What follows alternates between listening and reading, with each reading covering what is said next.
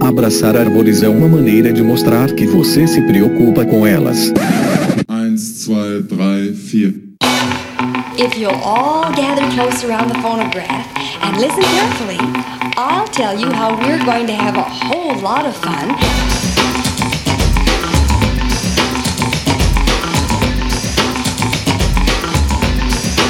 Howdy! Aqui é Fernando Lima e este é o Desabraçando Árvores, um bate-papo sem firula sobre ecologia e conservação, a vida, o universo e tudo mais. E eu estou aqui, senhoras e senhores, diretamente de Atibaia, São Paulo, e venho lhes apresentar ninguém mais, ninguém menos que Felipe Peters, ele que possui graduação em Ciências Biológicas pela Universidade Luterana do Brasil, onde atuou como bolsista e pesquisador associado ao grupo de estudo em sistemática e evolução de pequenos roedores e marsupiais do Museu de Ciências Naturais da UBRA. Atualmente ele é doutorando do programa de pós-graduação em Biologia Animal pela Universidade Federal do Rio Grande do Sul, atuando no Bird and Mammal Evolution Systematics and Ecology Lab, com ações voltadas à ecologia e conservação de pequenos felídeos e demais carnívoros neotropicais. Ele é atuante em ações de conservação integradas ao Geoffroy's Cat Working Group, ao Pampas Cat Working Group, ao Ocelot Working Group e à Tiger Cat Conservation Initiative. Um grande abraço aí pro nosso querido Tadeu Oliveira. Ele também atua como membro do Instituto Pro Carnívoros, o IPC, onde ele é colaborador do programa Gatos do Mato Brasil e parceiro do programa Amigos da Onça. Ele é responsável técnico e sócio fundador da empresa Área de Vida, a qual atende demandas de licenciamento ambiental estadual e federal relacionadas à fauna silvestre. Iniciativa aí absolutamente sensacional. Eu queria também aproveitar e dar, mandar aquele beijo aí para Michele Ribeiro do Projeto Felinos do Aguaí, do Instituto Felinos do Aguaí, que eu tava vendo aqui no, no Instagram antes da gravação e durante a gravação eu viajei aqui, pedi pro Felipe falar do, do Felinos do Aguaí, misturei as bolas aqui do Felinos do Pampa com Felinos do Aguaí, mas fica aí aquele grande abraço aí pra amiga Michele Ribeiro. Ô Michele, fica, fica fica esperto aí que eu, daqui uns dias você também tá falando aqui no Desabraçando e nem tá sabendo, hein? Mas vamos lá, galera. O episódio está absolutamente sensacional. O Felipe é um cara aí, né, da galera do Sul que tá fazendo muita coisa bacana, né? E tem muita coisa para compartilhar com a gente. Tenho certeza que vocês vão curtir aí a jornada dele. Fiquem ligados, fiquem ligadas e seguimos! Vamos lá para os nossos jabás. Sigam lá nas nossas redes sociais, no Facebook, Desabraçando Árvores Podcast, no Instagram, o arroba Desabrace, no Twitter, o arroba Desabrace. Moçada aí, nós somos um podcast, então sigam lá os nossos três podcasts, o Desabraçando Árvores, o Que Bicho é Esse, o Que Bicho é Esse, Crianças, no Spotify, na Amazon, no Orelo e na Apple Podcast. Se inscrevam no Google Podcasts ou no Cashbox e favoritem no Deezer para não perder nenhum episódio. Hey, that's something everyone can enjoy. E se você ouve lá no Spotify, não se esqueça de dar cinco estrelinhas pra gente lá na avaliação do podcast. Se não tiver a fim de dar cinco estrelinhas, então não dê nada, né? Muitíssimo obrigado de qualquer maneira. Mas se você achar que a gente merece, entra lá, clica cinco estrelinhas, né? E vida que segue. Moçada, este é um projeto independente e sobrevive graças ao apoio incondicional de padrinhos e madrinhas que adotaram, que abraçaram o Desabraçando na nossa campanha de crowdfunding lá no apoia.se barra desabrace ou com doações pontuais lá no PicPay no arroba desabrace. Os links estão no post www.apoia.se barra desabrace. É, então se você se sente compelido, se você se sente compelida a apoiar o que nós estamos fazendo aqui, literalmente esse projeto projeto só continua porque nós temos esse grupo absolutamente sensacional para cobrir as despesas que essa bagaça aqui não é gratuita, né? Nós temos uma série de despesas mensais e também para pagar o nosso maravilhoso editor de áudio, o Senhor A. Os apoiadores e apoiadoras têm acesso ao grupo exclusivo, onde a gente está sempre lá trocando ideia, né? Grupo super ativo, super bacana, com uma moderação adequada, ninguém dá bom dia à toa. Tem acesso aos bastidores dos episódios episódios, acesso aos bastidores do podcast e também acesso aos episódios antes do lançamento, quando é possível. Então, galera, se você né, se sentir compelido, se sentir compelida, considere aí se juntar a este seleto grupo de pessoas que fazem parte deste movimento uma outra forma de apoiar o movimento é também representando aí com a nossa grife, usando os produtos da nossa loja, na loja.desabrace.com.br, onde é possível comprar camisetas, canecas, pets bordados, livros, entre outras coisas. Então, entre na nossa loja, loja.desabrace.com.br e assim você também estará ajudando o nosso movimento. Seguimos! Antes de seguir para o episódio, vamos aqui para uma leitura rápida de e-mails. Muito bem! Quem jogou isso? Quem atirou essa pedra? E sobre o último episódio, nós temos aqui um e-mail do Pedro Antunes, que escreveu: Olá, Fernando, tudo bem? Achei a discussão do episódio de hoje, no caso, o último episódio, né? Episódio maravilhoso aí, episódio 90, a falsa dicotomia entre campo e laboratório. Então, voltando aqui, episódio de hoje extremamente importante e sensacional. Me lembrou muito de algumas discussões que tive no mestrado, apesar de estar bastante em campo. Eu passava seis dias da semana na estação ecológica da universidade, eu me forçava a ler bastante. Olha aí, sensacional. A gente aborda, a gente não, eu, né, abordei isso aí lá no último episódio, algumas reflexões, né, sobre essa dicotomia, trabalho de campo, laboratório, o aparente antagonismo, né, que existiria, né? E na verdade a gente precisa dos dois, né? Então, super importante quem tá no campo lê também, lê bastante, né? Não não precisa também de ler artigo todo dia, né? Mas, meu, ler livro, sempre, né, é, alimentando aí também essa outra parte e não é, ficar só batendo facão. Mas, voltando aqui por e-mail do Pedro, e, e eu comentava sempre com os colegas da importância de entender a rotina do campo e questões ecológicas das espécies, assim como de estar pelo menos a par do que está saindo de novo na ciência. Muito bom, Pedro. Hoje, depois de alguns anos dando aula e trabalhando na consultoria em campo, sinto falta da leitura e tenho me pegado buscando me atualizar lendo artigos e inclusive relendo meus livros de ecologia e estatística para melhorar minha efetividade em campo. Parabéns pelo episódio e a todos que estão no back-end pelo trabalho fantástico feito pelo podcast. Muito bom, Pedro. Muitíssimo obrigado aí pelo seu e-mail. E-mail sobre o episódio 90, a falsa dicotomia entre campo e laboratório. E se você, meu caro, você, minha cara, tem alguma questão relacionada a este episódio que vocês estão ouvindo agora, mande aí, né, a sua pedrada para o e-mail primeirapedra@desabrace.com.br lembrando sempre as palavras de Jesus em João capítulo 8, versículo 7. Se algum de vocês estiver sem pecado, seja o primeiro a tirar uma pedra. Seguimos! That was fun. Let's do it again.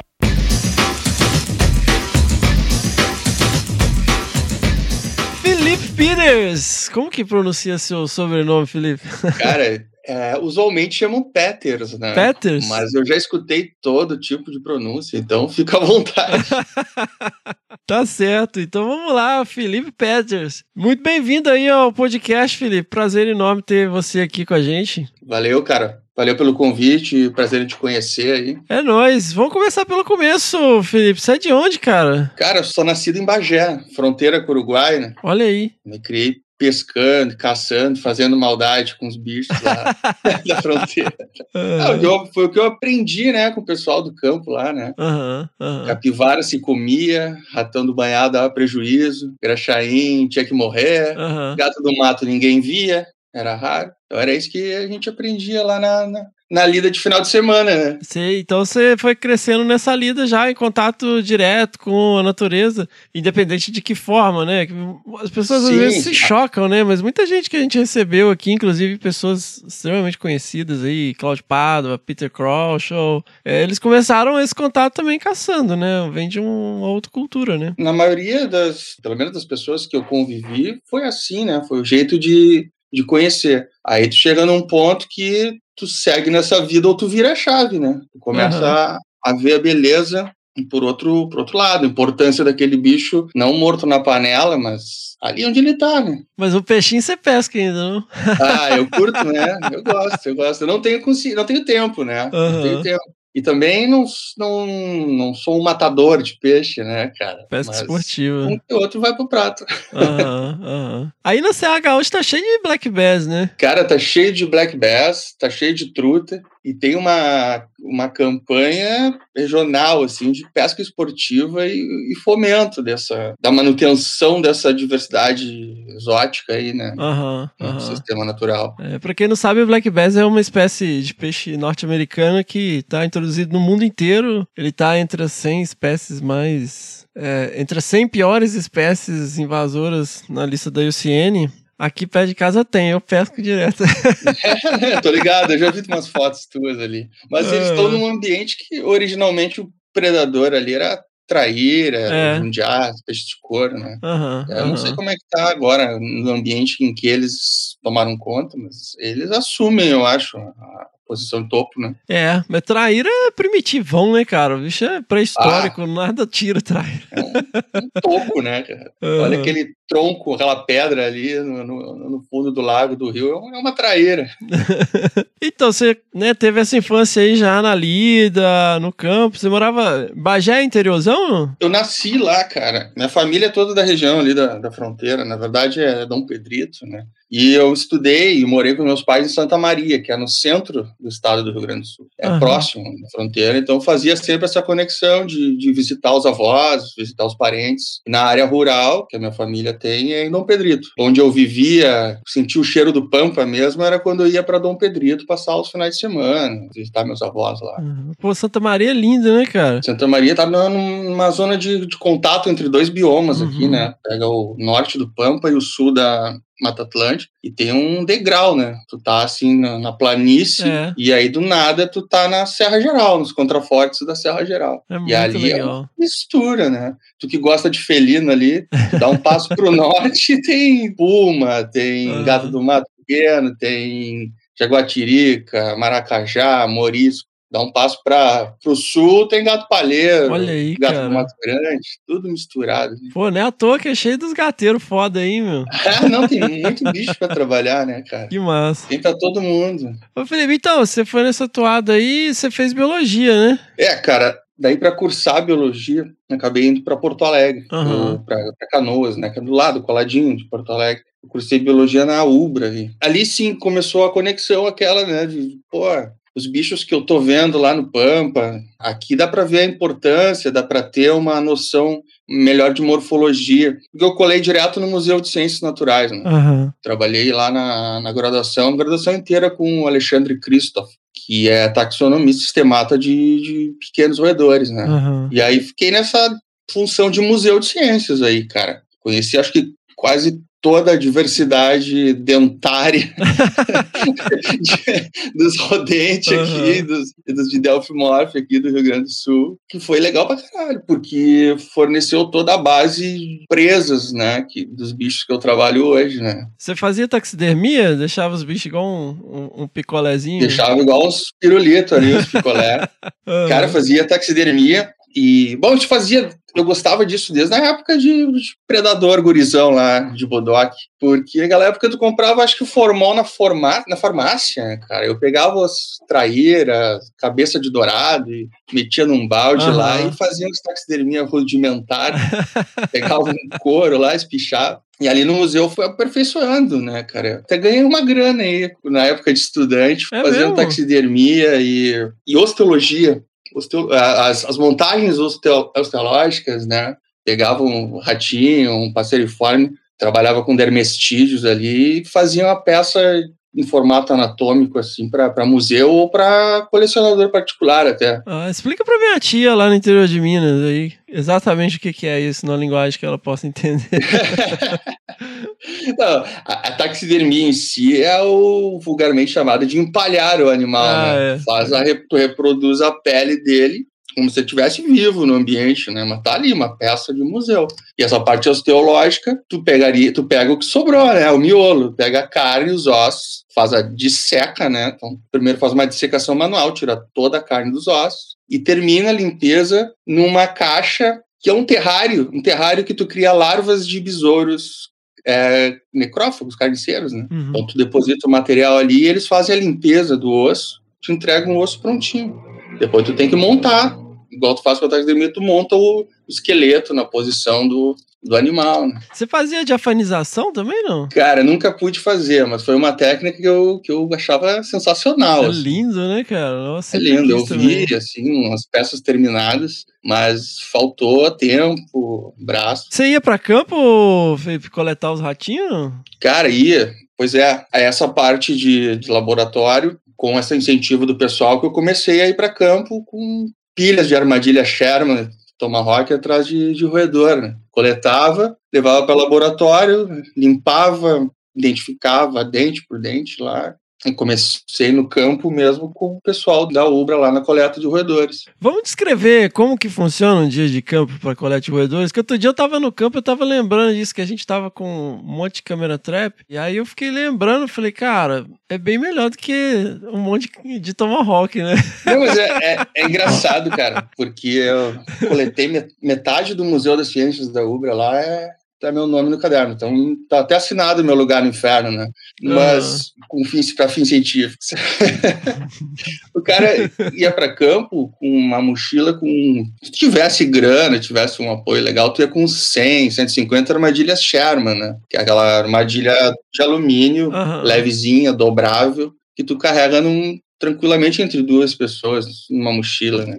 Dentro do mato. Aham. É um- uma tranquilidade. Agora, se era que nem nós ali, que tinha que se virava como pode, tem as armadilhas Tomahawk, né? Que era uma desgraça. É uma gaiola. Engancha em tudo, né, cara? Engancha entre si, engancha em Se tudo. tu tentar fazer aquilo do jeito que ela se engancha, tu não consegue. Mas se tu atirar na caçamba da caminhoneta, tu, tu atira uma e tu busca cinco.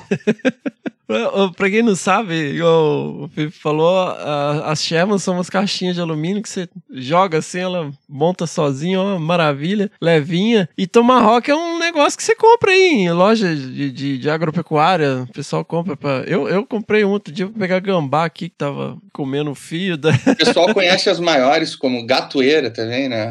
Gatoeira tem. gatoeira, olha aí. E É, e aí você imagine, né, levar um monte disso pra campo. cento e poucas gaiolas enganchando em tudo, né? Fora a mão, os cabelos, a roupa cheirando a, a pasta de amendoim com sardinha. Com emulsão Scott também, não? Não, a gente, a gente usava o que dava na telha na hora e que tinha, Aham, assim. A aham. base de tudo era, era pasta de amendoim com sardinha e farinha e banana. Aham. E aí ia acrescentando o que tivesse disponível. Nossa. Mas dava, dava um cheiro, putz, espetacular, né? Pros ratos. Então, cara, descreva aí, então, né? Como que foi? Chegava lá no campo, um monte de armadilha, saiu de manhã, e aí? Não, saía de manhã, eles pegavam um conjunto de ambientes representativos da região e dividia a quantidade de armadilha. Fazia lá um transecto de 30 Sherman e Tomahawk em campo úmido, 30 em campo nativo, seco e 30 em mato, né? E o dia inteiro, né? Revisando, revisando. Chega lá para revisar o... Aqui a gente chama sorro, né? É graxainho, lobinho, raposinho. Aqui tem duas espécies, o Cerdócio tous e o Licalopetus gymnocera. Chegava lá na, na tua trilha, o cachorro tinha rastreado a primeira e tinha feito a festa na primeira. E achou a segunda, e achou a terceira, e aqui o transecto tava todo revirado, né? Aham. A bicharada fez a festa. Putz, isso acontecia direto. E aí tinha que fazer revisão todo dia, né? Pegava os ratinhos, saco de transporte, levava para acampamento.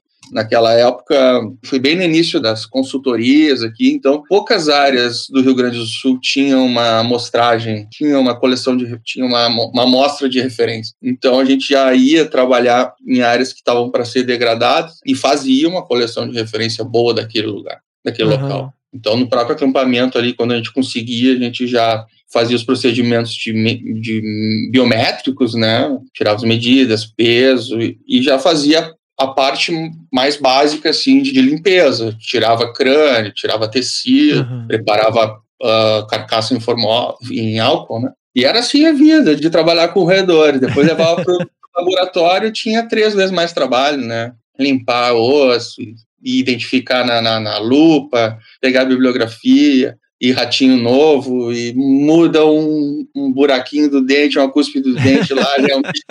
Literalmente, né, cara? nunca, mais, Literalmente. tu nunca tinha visto, ele entra pro armário, pra gaveta dos bichos que tu nunca viu e ficam ali até aparecer mais. E isso foi. Foi um tempão, né? Até começar a trabalhar com, com gato. Então, esses tomahawks que eram desse tamanho, quintupli, sei lá, ficaram 20 vezes mais. é um outro, um tamanho, o trabalho aumentou 20 Ah. vezes, né, cara? Em vez de, de melhorar. E- E não dobra, né? Não, não dobra. Vai inteirona, Não né? dobra. E aí, em vez de ter uma tomahawk pequena, tem uma grande. Em vez de ter amendocrente, tem uma galinha viva. Multiplica isso por 50 armadilhas, 50 Ah. galinhas. É um tendel. Como que você fez essa transição, cara? Você tava lá no museu e tal, trabalhando com os ratinhos. Você ficou quanto tempo fazendo isso? Cara, eu fiquei a minha graduação toda, cinco anos ali, e depois comecei na consultoria. Só que eu segui ali. A minha vida acadêmica oficial parou na graduação. E eu segui como pesquisador colaborador ali do museu. Segui trabalhando com ratinhos. Mas a minha graduação já foi tendenciosa para carnívoros, porque eu fiz die- com dieta de conepatos. Olha aí, cara. Então eu já usava os dados ali de, que, eu, que eu aprendi de roedores para avaliar, procurar os dentes que tinha no, no- no- no conteúdo estomacal, né, de, de conepatos. Mas você pegava bicho atropelado? Cara, eu coletei 60 zurrilhos e botei dentro do meu carro. Caramba, cara. Até minha tese fedia zurrilho, né? Até o TCC, ai. TCC é, zurrilho. Ô, tia, a gente tá falando é do. Aqui a gente chama de gambá, é o. de Delfis, né? Seria o, a jaritataca, né? Que, É, seria Jaritataca, mas só pra explicar pra quem às vezes o pessoal não, não conhece. É tipo, tinha um desenho animado que tinha um gambá. É. é. Pepe Legambá. Pepe Le Gambá, é aquilo, é o gambá que tem a, a- aquelas listas brancas nas costas. Ele era apaixonado por uma gata preta que, Por uma que gata. passou embaixo de um- de uma, de uma lata furada de tinta branca e pintou uma Isso, lista nela. cara, olha aí. Referência de velho. porque- Olha, não tem como esconder. É, mas, cara, é, é um bicho assim, pô, pede para um caralho, né, meu? Mas, cara, guri novo é burro, né? Aí, os primeiros que eu limpei ali, que eu coletei, a primeira série, eu acho que foram cinco ou seis ali de uma vez só, eu fui lavar, fui, fui tomar banho para tirar o cheiro, né? Esfreguei as mãos, cara, até assim, saiu o couro. E achei que tinha funcionado. E aí fui lavar o cabelo, né? Esfreguei a mão no cabelo, couro cabeludo, esfreguei. Daí Ah, tive que raspar, né? Tive que raspar o cabelo, não dava. Tra- A fronha do travesseiro que o cara dormia fica. Era uma época engraçada. que loucura. Mas aí você pegava os bichos e, e analisava o conteúdo estomacal? É, esse que foi meu trabalho de graduação, né? Coletei 60 zurrilho na estrada, abri o estômago, analisava o conteúdo estomacal, que tinha de ratinho ali, eu tirava de letra, e o resto procurava com o pessoal ali da volta do museu. Nesse meio tempo aí, cara, de museu, eu já estava na consultoria ambiental. E aí precisava, já como mastozoólogo, tinha que saber de médios e grandes também, toda a diversidade né, de médios e grandes. Não adiantava trabalhar só com roedores. E eu conheci o Fábio, cara, Fábio Mazinho, Aham. nosso Grande amigo. Fábio, grande abraço aí, maravilhoso. Fábio Mazi é, cara, meu irmão de jornada aí. né? E ele sempre trabalhou com felino, né? Então, meio que casou assim, né? Aprendi um- quase tudo que eu sei aí sobre lida de campo e biologia de carnívoro, de felinos, em especial com ele. E eu acredito que troquei uma, que, que dei uma, uma ajudada na parte de roedores para ele também. De que época que a gente tá falando, Felipe? Cara, isso é 2006, 2006, é, por aí, 2006, 2005. Já saindo da graduação, né? Você tava fazendo trabalho lá com. É, Eu saí da graduação nessa época aí e já fui direto para consultoria. E claro que Aham. com, com colegas, né? Com colegas mais experientes. Mas daí chegou um ponto que essa gurizada começou a seguir a vida acadêmica. Tiveram que largar a consultoria para ir para o mestrado, para lecionar, para seguir no doutorado. E eu tava ali de gaiato, comecei a pegar os nichos dos caras. E vi Aham. quando eu entrava no nicho, não saía mais. E não queria perder. Então acabei focando em consultoria pelos próximos 20 anos ali e acabei trancando parando assim com essa parte com a parte acadêmica, com a parte acadêmica. Não totalmente, porque como a gente tinha acesso a financiamento para ir em lugares que nunca outros pesquisadores tinham ido, eu estava ligado na importância desse tipo de material. Então eu começava a separar esses registros para poder colaborar com esses colegas que foram para a academia. Então a minha parte, é, para eu não parar totalmente com a vida acadêmica, eu seguia participando de trabalhos acadêmicos puxados pelos colegas. Isso foi assim até Aham. hoje. Faz um ano que eu entrei no doutorado, então tá tudo sendo novidade. E você fazia tudo aí, a rima, licenciamento, resgate de fauna. Começando com o resgate de fauna, né? Na linha de frente lá, de Aham. resgate. E depois focado nos monitoramentos e nos levantamentos de, de arrima, né? Aí vocês começaram a ter, ah, através dessas oportunidades, de capturar, de colocar rádio nos bichos. O Fábio já fazia, já fazia isso pelo projeto Gatos do Mato do Brasil, né, do Tadeu. Acho que ele foi o primeiro cara que colocou colar em leopardos de Ofrói, aqui no, no Rio Grande do Sul. né? Olha aí. e, e trabalhava mais tempo. Eu comecei na consultoria. O primeiro trabalho que tinha essa prática referenciada num, num termo de um termo de referência, né? Tu teria que fazer captura de carnívoros e monitoramento, um sistema VHF e tal. Mas, cara, era durante um processo de licença prévia, que normalmente é um jogo rápido, né? Um trabalho que envolve no Aham. máximo um ano. E o trabalho de telemetria é um trabalho mais longo, precisa de mais dedicação. Então foi numa fase errada. A ideia era boa, a intenção era boa, mas foi utilizada num, numa época não era correta dentro do licenciamento do empreendimento, então não deu muito certo. Eu lembro que nessa época eu peguei meus primeiros carnívoros ali em, em- em armadilha, foram três jaguatiricas com o Fábio, três jaguatiricas, um coati e acho que uns 40 canídeos aí, cara.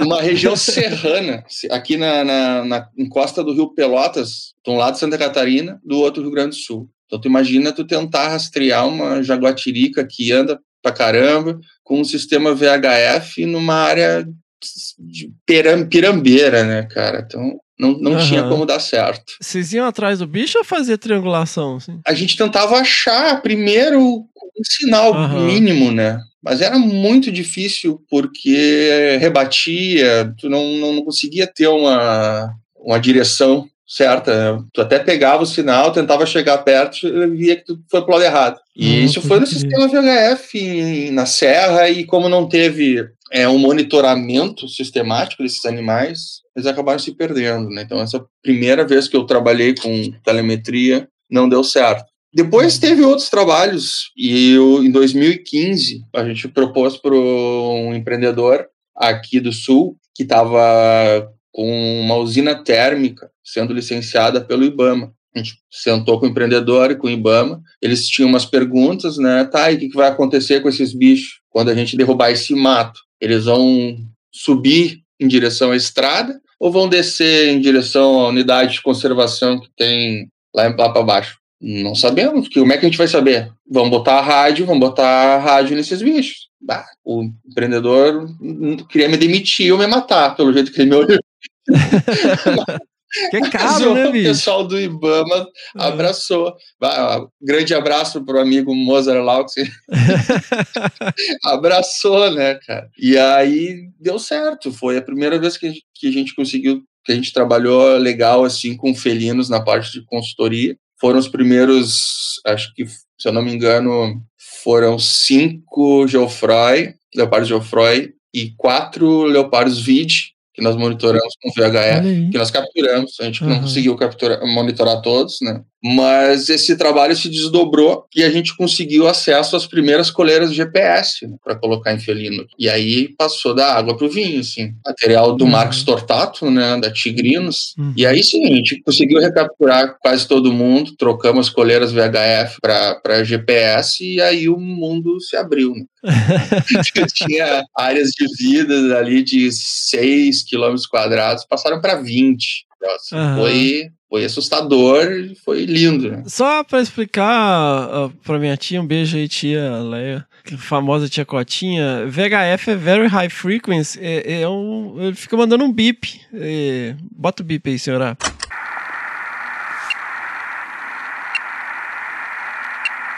E aí você tem uma antena direcional, você vai movendo a antena, o bip fica mais forte quando tá na direção do bicho, né? E aí triangulação você vai pegando diferentes ângulos em relação à direção e você consegue estimar a localização do bicho. Então você tem que fazer esse rolê enorme para cada localização, ou você vai atrás do bicho mesmo, tentando acompanhar e tal. É, e aí com o GPS, o GPS fica embutido na coleira do bicho, né? Então aí é outro esquema.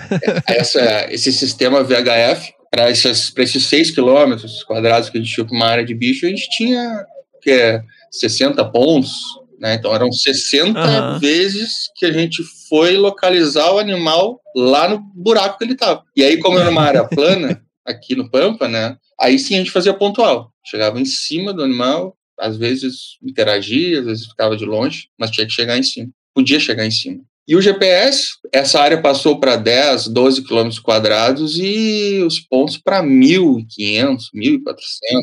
É, Na- é. Você pega ponto por minuto se você quiser, né? Não, e a- imagina a curva da estabilização, assim, né? De um método para o outro, né? Era muito legal. É. E daí a gente conseguiu pegar todo esse monte de gente aí de novo, e mais os vizinhos deles. Conseguimos colocar Aham. primeiro GPS em todo mundo, a gente colocou ali. Primeiro em Geoffroy, a gente colocou, a gente colocou o primeiro GPS em Maracajá. E pegamos um gato morisco também. Colocamos o primeiro GPS no morisco. Olha aí. E foi muito legal ver a, quão complexo é a movimentação, né? Os gatos Geoffroy, ali, o gato do Mato Grande, ficaram aí em torno dos seus 10 quilômetros quadrados, um pouco menos, um pouco menos. Os maracajás, os machos, chegavam até uns 12, mas o era Caramba. 120, cara. Olha aí. 120 quilômetros quadrados. Morisco, Caramba. se ele tivesse tomado o rumo do sul, era um morisco binacional, Brasil e Uruguai. Assim.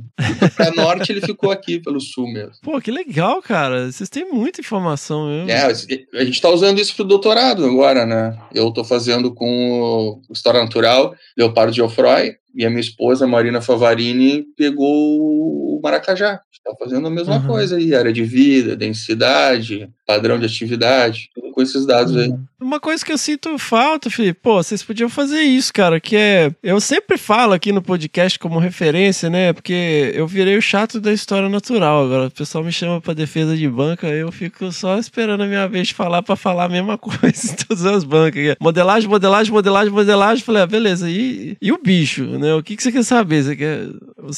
a sua- pergunta é uma pergunta biológica ou você tá criando um método de modelo? Porque cadê o bicho aí nessa história, né? Eu sempre uso como referência um trabalho da Louise Emmons, de 1988, quando ela monitorava jaguatirica no Peru. Tem trechos do diário de campo dela no, no artigo, cara, que, é que ela acompanhava os bichos, né? Isso é sensacional, cara. Isso é sensacional. E, cara, e, e assim, ela descreve um processo de tomada de território de uma fêmea mais jovem com uma fêmea mais velha, de um processo de 40 dias que ela ficou andando atrás dos bichos. E, pô, vocês tinham que fazer um negócio assim também, cara, de- desses momentos que vocês foram atrás dos bichos, nem que você escreveu um livro, pô. Pois é, é um plano, é um plano.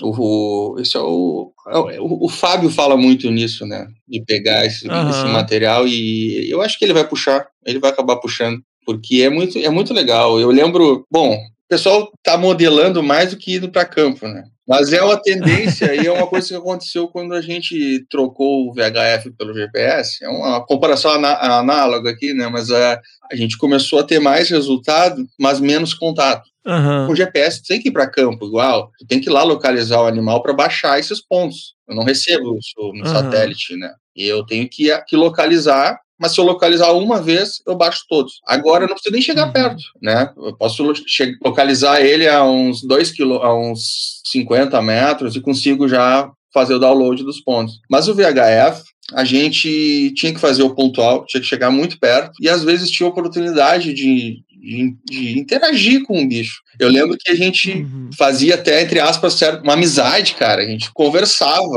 conversava com, com o gato em cima da árvore, ele nós olhava, a gente olhava, ficava ali, filhote passava por cima, o filhote escalava, ficava andando, a gente sentado, tirando foto, babando assim. Apaixonado por aquela cena, né? Ah, um dia ele estava em cima de uma corticeira, outro dia ele estava em cima de um salso, depois numa corticeira de novo, depois no outro salso. Tá, mas tem mais árvore aqui nesse mato. Ah, mas ele só usa essas duas. Pô, umas coisas que a gente via só na só indo atrás do bicho, só nessa pegada de, de rastreamento mesmo. É, cara, e tá cada vez mais precioso esse tipo de, de coisa. Primeiro porque você não consegue publicar isso dentro do que seria considerado algo é, acadêmico, com uma, revista com fator de impacto e tal. Mas, pô, sem isso, cara, é, é, modelo não, não, ele não faz sentido, né? Ele é um monte de ponto no mapa. Assim, eu não tô questionando a validade, cada um tem a sua validade, mas é que a gente não pode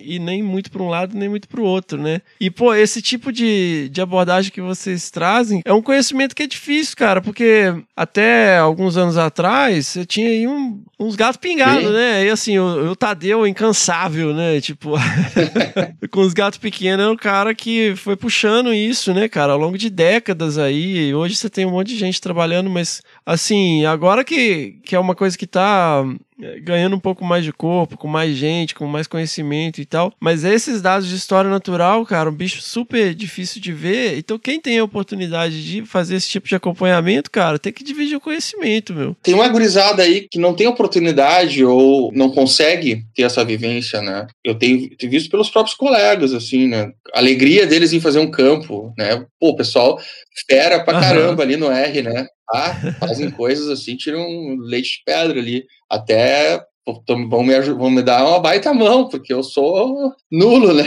Nessa parte. Em compensação, né, cara? A parte de campo ali, essa, esse é meu forte. E quando eu vejo a gurizada, eu vejo a alegria deles, e só de sentir o cheiro ali da, da- do mato, né? Imagina, e, e ficam sempre naquela expectativa, né? Querendo ver. Não querem ver o gra, um graxaim é legal de ver, mas eles estão ali para ver o jaguatirica predando o graxaim. Não, querem ver a Pode cena crer. mais inusitada, né?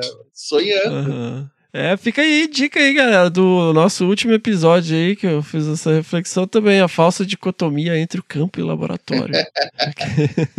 Mas, cara, você entrou direto pro doutorado, bicho? Entrei, cara, entrei. Eu fui fazer da maneira convencional aqui na PUC, né, no Rio Grande do Sul. Cara, eu, eu vi que a parte do currículo não ia estar sendo valorizada em comparação com as. Era currículo, prova e projeto, se eu não me engano. Para doutorado. Para mestrado, era prova e entrevista. Então eu estava há 20 anos fora da academia, competindo com a gurizada que estava afinada nas leituras ali, né?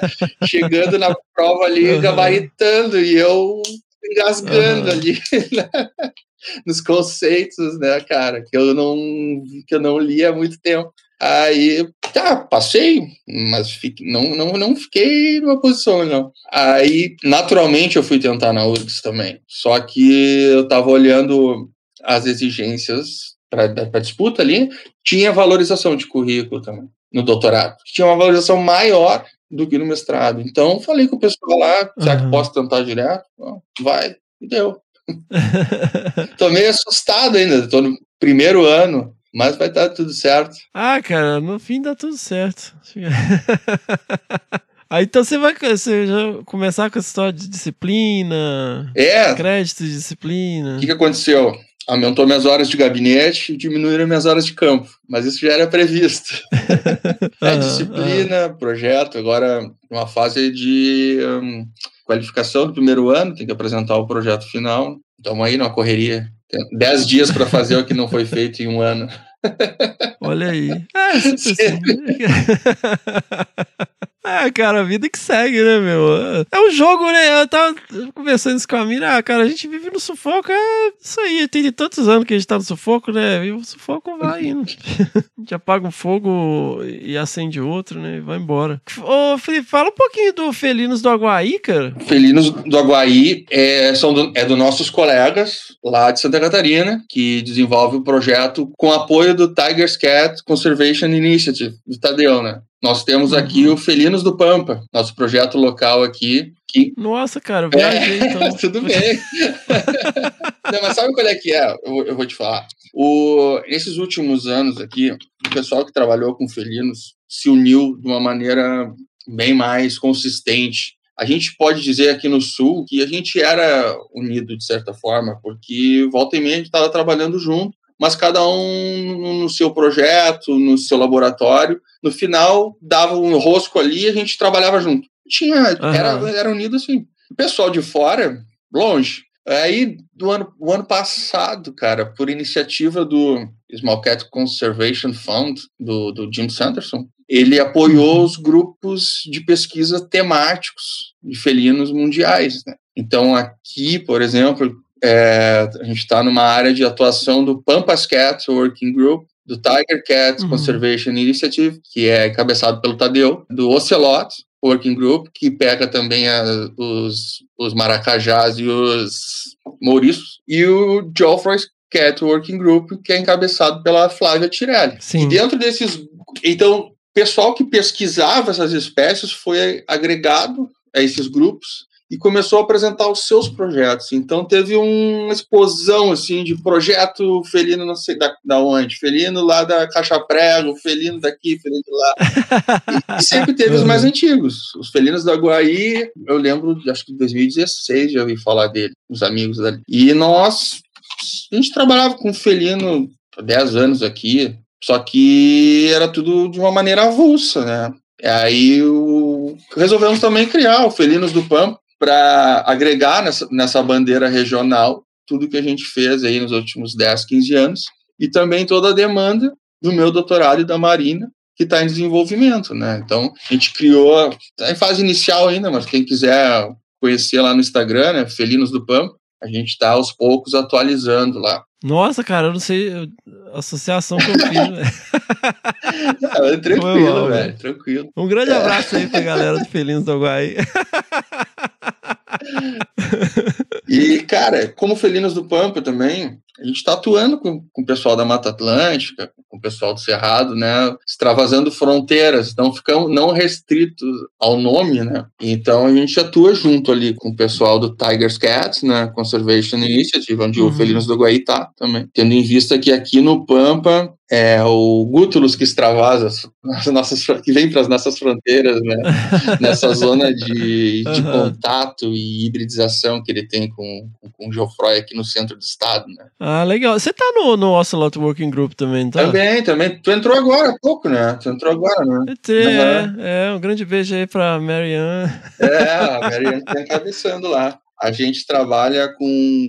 no- a gente, nessa, numa, nessa hora, área de, de ecótono aqui em Santa Maria, a gente tem um projeto ali que acaba abarcando as outras espécies, o gútulos e, o, e inclusive a jaguatirica também. E ali a gente tem um projeto também de, de rastreamento, né, de ecologia espacial, e ali voltada à jaguatirica. Ali a gente tem... É difícil, porque é o extremo sul da área de distribuição dela, né, distribuição geográfica dela, né, e Uhum. tem uma população consolidada ali, mas é pequena. São poucos indivíduos. Acho que o último cálculo que a gente fez estava em 10. E dois, um casal a gente capturou e colocou um GPS de Iridium, né? Satelital. satelital. Olha aí, cara. Quanto que pesa, cara? É apto para tu colocar num animal de até 5 quilos. Eu não vou te dar o peso aqui Uhum. exato agora, mas tu pode colocar num animal de até 5 quilos que, que vai bem. Eles até, pelo peso, daria para colocar em um bicho menor até. Só que é um equipamento muito volumoso, Uhum. muito volumoso, por causa Uhum. das pilhas e do, do próprio GPS. Então a gente está Uhum. colocando em bichos com mais de 10 quilos.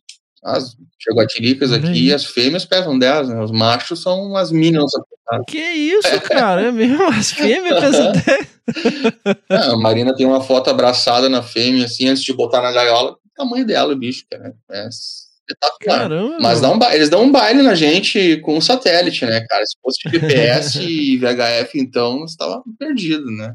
Acho que os Uhum. bichos se eh, andam muito, se enfiam em, em grota, assim, que nem o satélite comunica. Fora a Caramba. destruição do colar. Destroem o colar, destroem. A gente re- recapturou uma esses dias aí que tava pela bola 8 já, tava só um fiapo o colar, assim. Não sei como é que ela conseguiu. cortar, Caramba, cara. Nossa, meu, como que elas conseguem? ah, sei lá, filhote, briga com macho. Isso acontece. Aham. Os bichos brigam pra caramba, né, cara? Os bichos com a orelha toda Nos- estourada. nos- cara, nos Maracajá a gente via o- as fêmeas sendo. e as os filhotes incomodando, né? filhote rolando por cima, mordendo aqui, mordendo ali, dali a pouco arrancava a antena do. a gente olhando. Muito bom. E agora, quais que são os próximos desafios, bicho? Com essa questão do doutorado aí. Então, cara, agora, entregando esse projeto, a gente tem que executar, né? Mas você vai coletar mais dados? Vou, cara, vou. Tem um par de áreas aqui no Rio Grande do Sul e no Uruguai para instalar grid de câmera, né? Para densidade. O bom é que eu faço para Geofroy, para o meu doutorado, e já pega pro da Marina também, que é com Maracajá, né? Então, Aham. faz dois pelo preço de Aham. um. né? Então, tem um monte de área ainda para colocar câmera. Tem uma cacetada de dados já coletado para analisar. E tem mais alguns espécimes aí para capturar e, e colocar GPS. Tem que aumentar o NI. E nesse meio tempo tem outros projetos que a gente está parceriando ou executando aí, né? Então nesse, nessa área de Santa Maria aí também tá para acontecer um monitoramento específico de Maracajá, porque a gente, como a gente monitora as jaguatiricas lá e tá muito difícil e os colares que a gente tem são muito grandes, a gente vai partir para um Maracajá, porque enquanto a gente pegou duas jaguatiricas lá, a gente pegou mais de 60 Maracajá e teve que soltar. cara. 60 Maracajá? 60 capturas de Maracajá. Num período que Que gente, isso, que a gente conseguiu pegar duas jaguatiricas. Que isso, cara? É muito bicho, cara. Não? Esse tipo de coisa começa a chamar atenção, assim, e os pessoal que se interessa, ou que, que, que poderia e gostaria de financiar, vem, né, cara? Então, a gente está Aham. pleiteando umas coleiras para colocar nessa população de Maracajá que convive com essas jaguatiricas lá. E para, em paralelo, né? Paralelo, paralelo ao doutorado. Os maracajás são gigantes também, não? Não, cara, os maracajá são umas bolinhas, cara. São o maior macho que a gente pegou aqui tinha 3 kg e 400 e as fêmeas, cara, bate um quilo e meio, dois, são, são... Não, eu tava esperando você falar que as fêmeas pesavam 5 quilos. não. Caralho. Eu vi, uma, eu vi uma foto de uma soltura de um maracajá com um colar desses de iridium, cara, lá na Hum. Costa Rica. E, e me pareceu um bicho muito grande, muito grande, mas não faço ideia do peso. Aham. Eu vi numa foto aí do Instagram. É, outro dia eu mandei uma foto até pro Mazinho. A gente ficou até assim, caralho, velho, que bicho grande, aqueles bichos de livro, sabe? Maior peso, que você nunca captura, né? Os jaguatirica 16 quilos. As referências da literatura que a gente nunca vê, né? Ah, não, uma hora dessas pede pro, pro Fábio te mostrar a jaguatirica de, quase 15 quilos que nós pegamos lá na, na- na- no Rio Pelotas. Aquele bicho encheu a, Aí, a cara. tampa da caçamba de caminhoneta, assim, era só ela em cima. Caramba, Porque além de cara. pesados, os bichos são só músculo, né, cara? Parrudo, né, cara? Pa- Parece um bulldog, né, cara? O tronco dos bichos são muito fortão, né? as patas traseiras são mais, mais fraquinhas. Não, o bicho é um, um brutamonte, é uma brutalidade. Né? Imagina ali na, aqui em Santa Maria eles estão elas estão comendo zurrilho. Pelo menos é o é o que vem junto com eles nas gaiolas, né? Um cheiro assim. Imagina um bicho Caramba. dando um tapa num zurrilho desses aí, não sobra nada, né? Ah, cara, mas, pô, cachorro sai correndo de zorrilho quando toma uma espreada na cara? É, velho? mas acho que não nem bola. O jaguatirica tá Rapaz, não dá, não dá nem tempo. achei maravilhoso, né? Eu sou suspeito pra falar, mas... Tu, como é que tá aí o teu projeto? Cara, a gente, assim, eu fiquei muitos anos lá no, no interior, né? Na divisa com Mato Grosso do Sul, lá, nos fragmentos, e aí tá começando a iniciativa aqui na Cantareira, né? E é bem diferente, né, cara? Que lá onde eu trabalhava era tudo plano, né? Aqui é só É, pirambeira, bota velho. fé. Sobe e desce o dia inteiro. Então, assim, a gente tá começando, ah, junto com o pessoal da, da Unesp, né? Do Laboratório de Ecologia Espacial e Conservação. Um grande beijo aí pro professor Miltinho. E são 14 paisagens aqui no sistema Cantareira. É, que eu tô começando com, com as câmeras e indo atrás agora também, né? De recurso aí pra capturar Ah, os jaguatiricas. Esses bichos aí não são tão grandes, né? Cara, não são, né? Acho que uns bichos grandes que a gente pegou, assim, grande, né, tamanho médio que a gente pegou aqui no... é Em Minas, na verdade, eram uns bichos, assim, de 9 quilos, 10 quilos. Né? Aham. Macho. É. Mas não, não varia muito, não.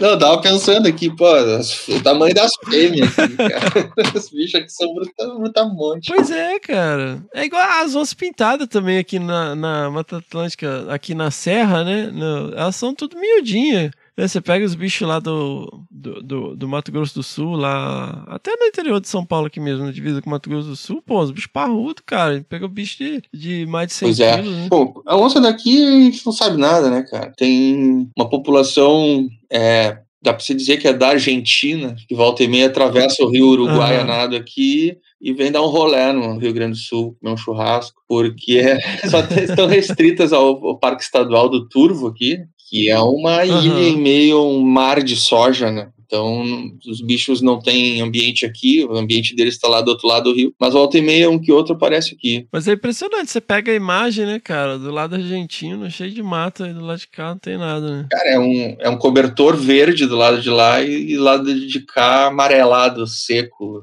da soja. Na verdade, é isso que tá, que tá acabando com, com a nossa bicharada aqui no sul, né? Tanto na, na, na parte norte do estado, Mata Atlântica, como no Pampa, né? Principalmente no Pampa, pela formação do relevo mais plano, favorece né, a, agricultura. E Cara, é des- a competição é desigual, assim, com outras culturas, né? Tu, tu, tu gasta menos Aham. e tu ganha mais na colheita. Então não tem nem como tu chegar pra um cara desse e dizer, ah, meu, não planta isso porque vai destruir com o ambiente. Que é aqui, sai fora, maluco, né?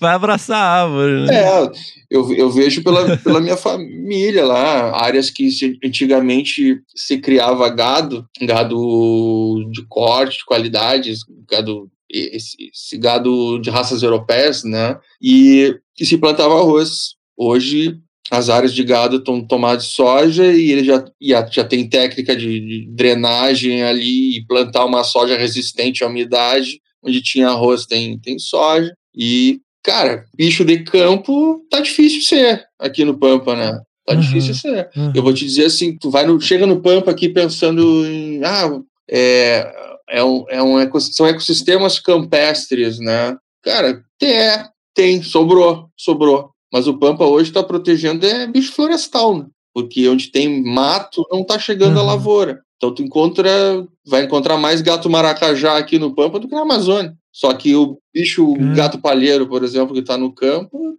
daqui a pouco não- tem mais, né? Caramba. A gente gravou agora com a Flávia e com o Fábio sobre o Monoai, cara. e, Assim, desesperador, né, bicho? Cara, o, o, Munuai é, o, é, é um fantasma. É um fantasma, né? Eu sei, é, tem várias brincadeiras aqui que a gente fala, né? O, é o fantasma, é o gato que nasceu atropelado. Eu acredito no Monoai.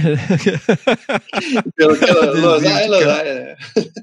Mas é, um- é um bicho que desgra- tá desgraçado, numa situação desgraçada, assim. É, chega num ponto Uhum. que quando a gente vê um bicho atropelado na rodovia, a gente acha bom, a gente gosta. Ah, que legal. É sinal que, que, que tinha aqui, sabe? Que aqui tem condições de ter um bicho desse. Porque em outros lugares tu não vê atropelado, porque, cara, não tem mais o ambiente dele, não tem nada, não tem nada. É, foi, simplesmente foi passado a- o arado e, e as perdas ficaram soterradas, né? Soterradas ali, né? Então o bicho está numa situação bem delicada. A gente acaba usando outras espécies, né? O próprio maracajá e o, e o gato do mato como, como uma bandeira, porque esse bicho é muito raro. É melhor Uhum. apresentar uma- um, um felino que o pessoal do interior tem contato e a partir dele apresentar o outro do que partir direto para essa raridade desse bicho, né? Não tem apelo que ninguém conhece direito, né? É, poxa, fazer. Então, bicho, ho- hoje assim eu vejo,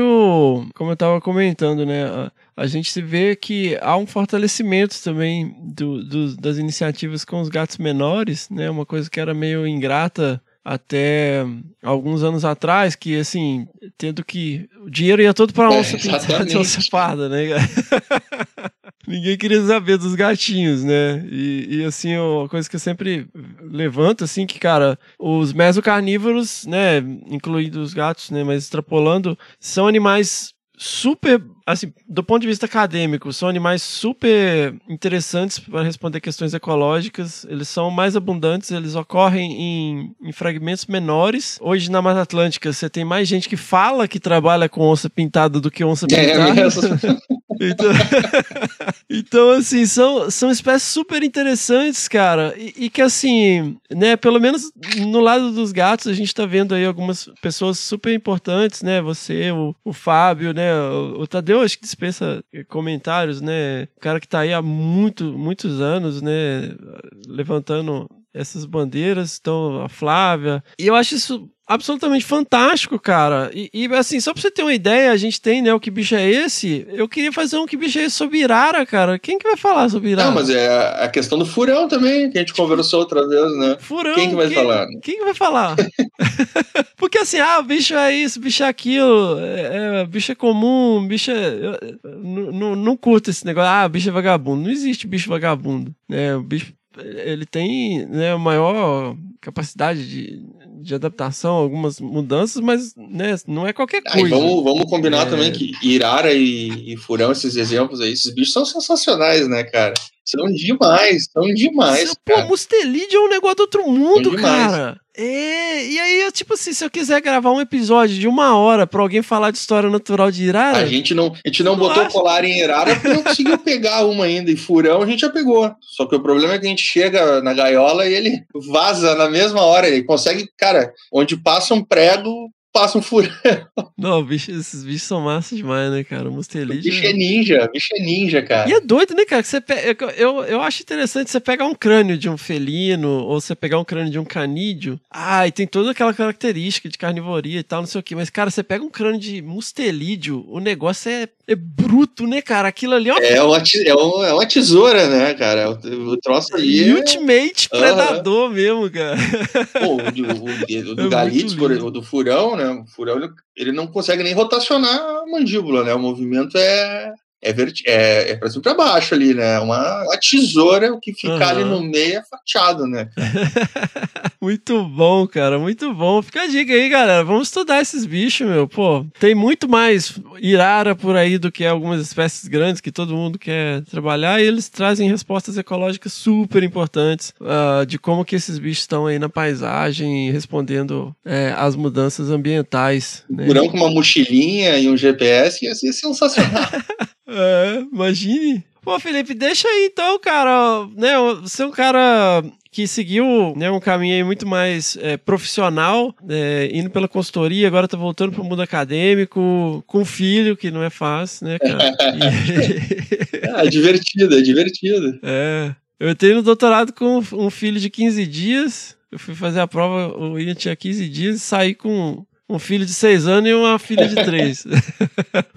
cada, cada doido com a sua doideira, né? Mas... É, mas quem puxou a a questão do doutorado foi a Marina, minha esposa, né? Ela que ia fazer. Ah, E eu não ia fazer. É? Ia ficar cuidando do, do Matheus, nosso filho, né? Mas dali a pouco a gente parou pra pensar assim, ah, vamos se enforcar direto, né? Vamos, vamos fazer junto, damos um jeito. Então daqui a pouco tá eu aqui no computador e ela do lado, e o gurizinho vem aqui, senta na mesa e, e fica aqui riscando, e brincando de fazer tatuagem, brincando com as Aham. miniaturas de gato. Tá, dá certo, dá certo. Dá, cara. No fim sempre dá, cara. Aperta aqui, aperta ali, É. mas no fim sempre dá certo. E, velho, pra quem tá começando aí, cara, quem tá na graduação, a gente tem muita gente aí que ouve a gente que tá, né, começando pós-graduação, galera mais jovem, assim, né, deixa o seu recado aí, cara, da sua vivência, da sua experiência aí, galera que quer começar a trabalhar mais no campo. Pois é, cara, é, depende do, do que que tu vai ter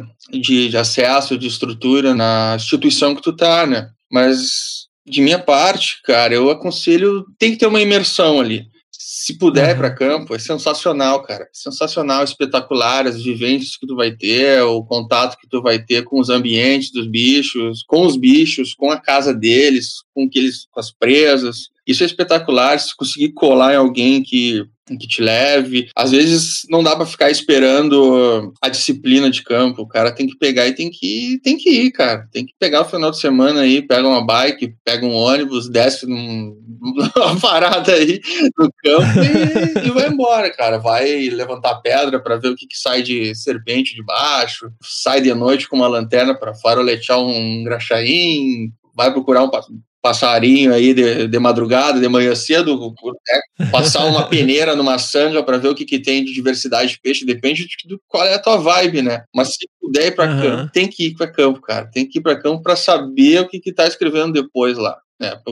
Conhecer o ambiente, como é que o bicho se desenrola ali. E outra coisa, cara, muito importante se tiver a oportunidade é a vivência de, de museu, cara. Porque tu tem contato no museu com material riquíssimo, que é testemunho do que tem ou do que já teve numa região. E tem bicho que tu só vai ver na gaveta, infelizmente, cara. E o contato com os pirulitos das taxidermia, tu consegue de uma maneira comparativa visualizar coisas que tu num campo tu não vai. Por exemplo, Pega uma diversidade de roedores lá, pega uma amostra de roedores, tu vai ver os pezinhos deles, tu vai ver bicho que é adaptado ao nado, adaptado à movimentação no solo, a uma vida escansorial, arborícola, tu vai ver a diferença anatômica nas, nas, nos membros desses bichos, né, adaptados para aquela vida. Então a vivência de museu também é um troço espetacular. Eu sempre combinei essas duas áreas e até demais, porque me faltou muito uma parte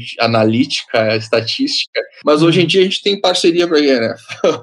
é, cara, ninguém tem que fazer tudo, né, meu? Vamos se juntar, né? Pode crer, meu caro.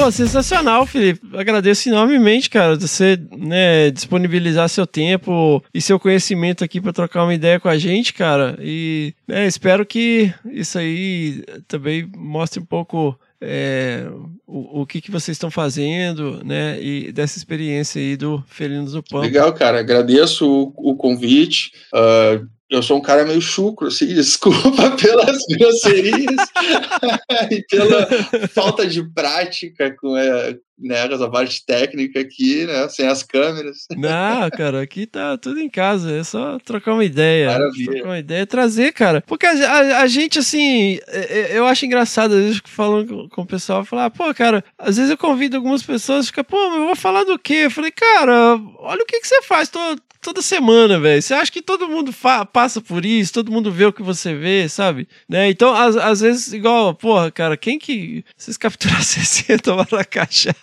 numa rodada, velho? Tipo, ah, terça-feira qualquer. Não é uma terça-feira qualquer pra ninguém, meu. né? Então, assim, fica tão imerso, né, no que tá fazendo e, pô, essa experiência tão rica, cara, que você e, e, e muitos pesquisadores e pesquisadoras trazem é absolutamente sensacional, cara. Pode crer, cara. E vamos que vamos, galera. Ah, beleza, Fernando. Valeu, cara. Valeu pelo convite aí, cara. Quando vier pro sul aqui, já devem ter te convidado pro churrasco, né? A Flávia, o Flávio. Eu queria pegar a Beza aí. Vem pra cá, cara. Vem pra cá, vamos fazer uma, churrascada e ir atrás da bicharada aí. Boa, sensacional, meu caro. Vamos lá. Necessity S. Panteram Tuan Ipsan